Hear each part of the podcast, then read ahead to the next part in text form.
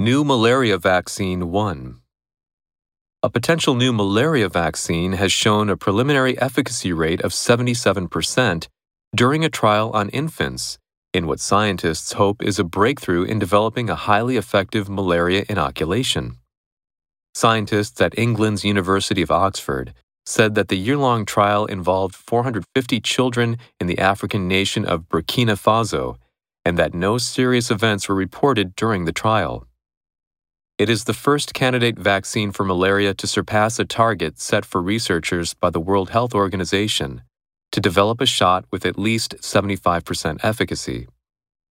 Researchers say they now plan to conduct a stage 3 trial for the vaccine on 4,800 children between the ages of 5 months and 3 years in four African countries Burkina Faso, Kenya, Mali, and Tanzania. Those trials will be conducted in collaboration with the Serum Institute of India and the U.S. biotechnology company Novavax. The research is led by Adrian Hill, director of Oxford's Jenner Institute and one of the lead researchers behind the Oxford AstraZeneca COVID 19 vaccine. Hill told VOA in an exclusive interview that the vaccine is showing game changing results, noting that over many years, 140 malaria vaccine candidates have been tried in clinical trials, and none of them has had an efficacy over 75%.